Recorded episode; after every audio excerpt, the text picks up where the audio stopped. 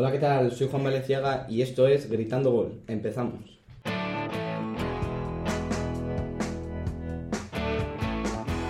Hoy hablamos del Fútbol Club Barcelona, que es portada en varios medios por varias cosas. Una de ellas, el partido de ayer en Vallecas contra el Rayo. 1-0, victoria para el Rayo. Iván Callejo. Sí, una derrota sin duda dolorosa para el club Blaugrana, que los deja en una mala posición en liga, novenos a bastantes puntos de la cabeza, y un partido bastante pobre por parte de los visitantes. Lo supieron plantear muy bien los locales, eh, no quedándose atrás desde el minuto uno, yendo a presionar cada pelota, lo cual generó bastante peligro en los primeros 20-25 minutos del partido. Y eso lo transformó Radamel Falcao con un, con un gol en la primera parte que prácticamente dejó sentenciado al Barça. Luego lo siguió intentando el club catalán, pero no tuvo ocasiones claras, tuvo bastante la posesión, movió bastante bien el partido, pero una vez más una posesión bastante inútil e insignificante, ya que solo tiró una vez entre los tres palos y no sirvió de, de nada para conseguir rescatar ningún punto de Madrid. Depay falló un penalti en el 72, poco después de una amarilla a Piqué. Sí, fue un penalti desafortunado, sin intención de hacer penalti alguno, un cruce de Depay que tocó por mala fortuna el pie de, de Oscar y era uno de esos partidos en los que, como el Rayo en esta liga, le está saliendo todo bastante de cara, aportado a su buen juego y buen planteamiento de Iraola. Y al Barça este año no le está saliendo nada y eso se pudo resumir bastante bien en los 90 minutos de ayer. Guillermo Ferro, ¿cómo viste tú el partido? Eh, yo coincido mucho con la opinión de Iván. Creo que el Barça sí que es cierto que tuvo la posesión. Tuvo alguna ocasión clara, sobre todo al final del partido. No supo resolverla. El Rayo, sin embargo, no le perdió la cara en ningún momento al partido. Los cambios en ningún momento fueron para encerrarse atrás. El Rayo siguió hasta el final del partido buscando incluso el segundo gol, a pesar de enfrentarse a todo un, Fútbol Club Barcelona que, pese a la mala situación, sigue siendo uno de los grandes equipos de, de la Liga Española. Aún así, creo que el partido del Barça no es malo, pero no es el peor de, toda la temporada que llevan, pero sí que viendo cómo iban hilando, que parecía que contra el Valencia volvían a volvían a tener buenos resultados, pero después de perder el clásico pierden de esta forma contra el Rayo Vallecano, creo que las consecuencias que ha tenido este, este último resultado eh, son, no sé si justas, pero sí eh, coherentes. Y todo esto no solo ha supuesto una derrota para el club blaugrana, sino que el técnico del primer equipo, Ronald Koeman, ha sido destituido. Ya suenan varios nombres. Sí, era una cosa que se venía hablando en las últimas semanas. Ronald Koeman empezó en este club ilusionante un poco, que podía transmitir la filosofía del juego de Cruyff, pero decepción tras decepción por parte del holandés. Eh, no cayó nada bien a toda la afición del Barça. Y el partido de ayer fue la gota que colmó el vaso un poco.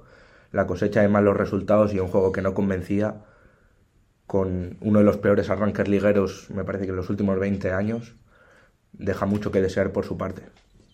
Decías que el partido es detonante de muchas cosas, de entre ellas la institución, pero el problema viene de mucho más atrás. Sí, el partido está claro que eh, es eh, significativo. Por ejemplo, el Barça no perdía en Vallecas desde el año 2002. Eh, sin embargo, eh, no es lo único que ha pasado. El juego del Barça llevaba tiempo sin convencer y los resultados más de lo mismo. Ahí están las cifras. El Barça está bastante lejos de la cabeza de la clasificación y con problemas en Champions. Como ha dicho antes Iván, Kuman llegó que ilusionante, parecía que venía a rescatar un Barça hundido. Y aunque todo el mundo sabía de la dificultad y todo el mundo esperaba un paso de transición, una transición, un proceso hasta llegar a volver a ser un Barça ganador, nadie esperaba que el resultado fuese llegar a tener casi como normal perder todos los partidos que podían ser difíciles.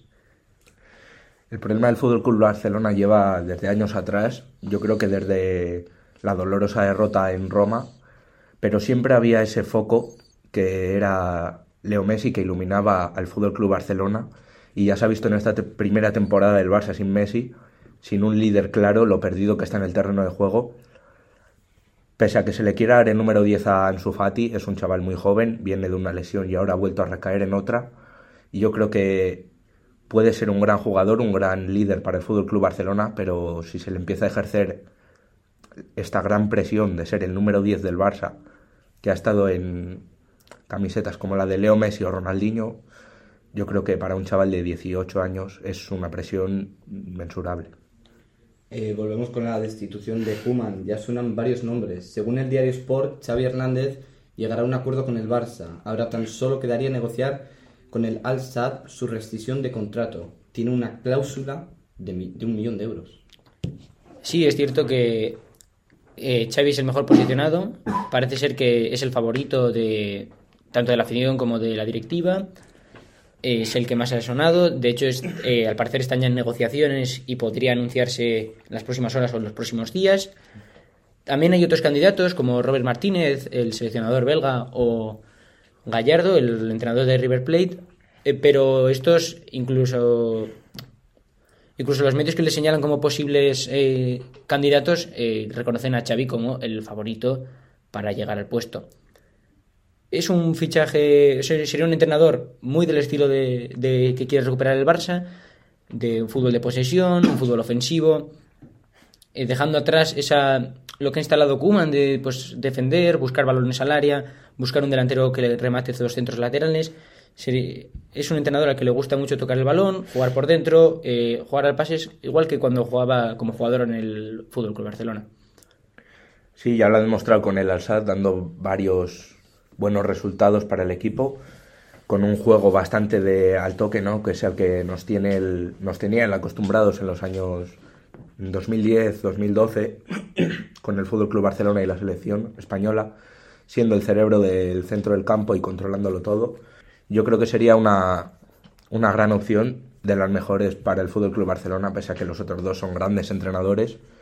Pero yo creo que lo que ahora mismo el Barça necesita es recuperar esa esencia de la Masía esa esencia de el juego del tiki-taka que se formó del Barça imparable con Josep Guardiola, yo creo que Xavi puede devolver esa ilusión también a los aficionados culés y dar una mejor cara al Fútbol Club Barcelona.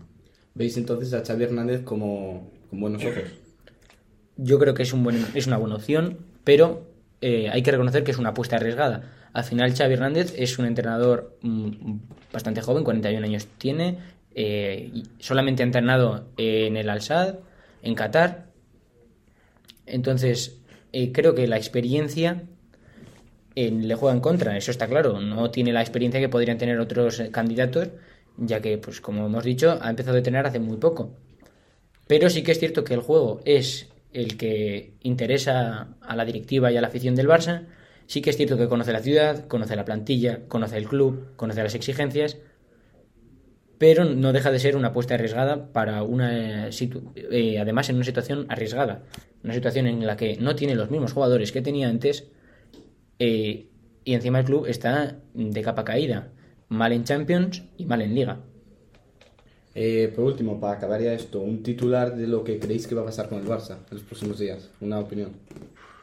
Yo creo que en pocas horas se va a anunciar la la contratación de Xavi como técnico principal del Barcelona yo creo que puede ser bastante ilusionante y me quedo con eso para todos los aficionados culés.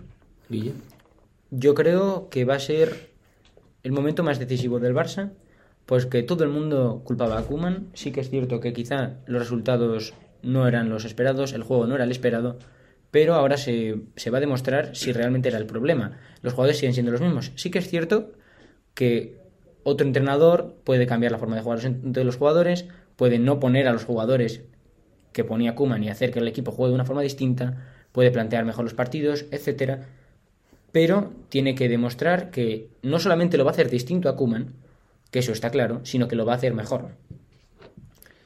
Pues como decimos, partido duro el de ayer del Barça, Xavi Hernández posible nuevo entrenador del club y ya saben que tienen más información en arroba gritando gol en Instagram.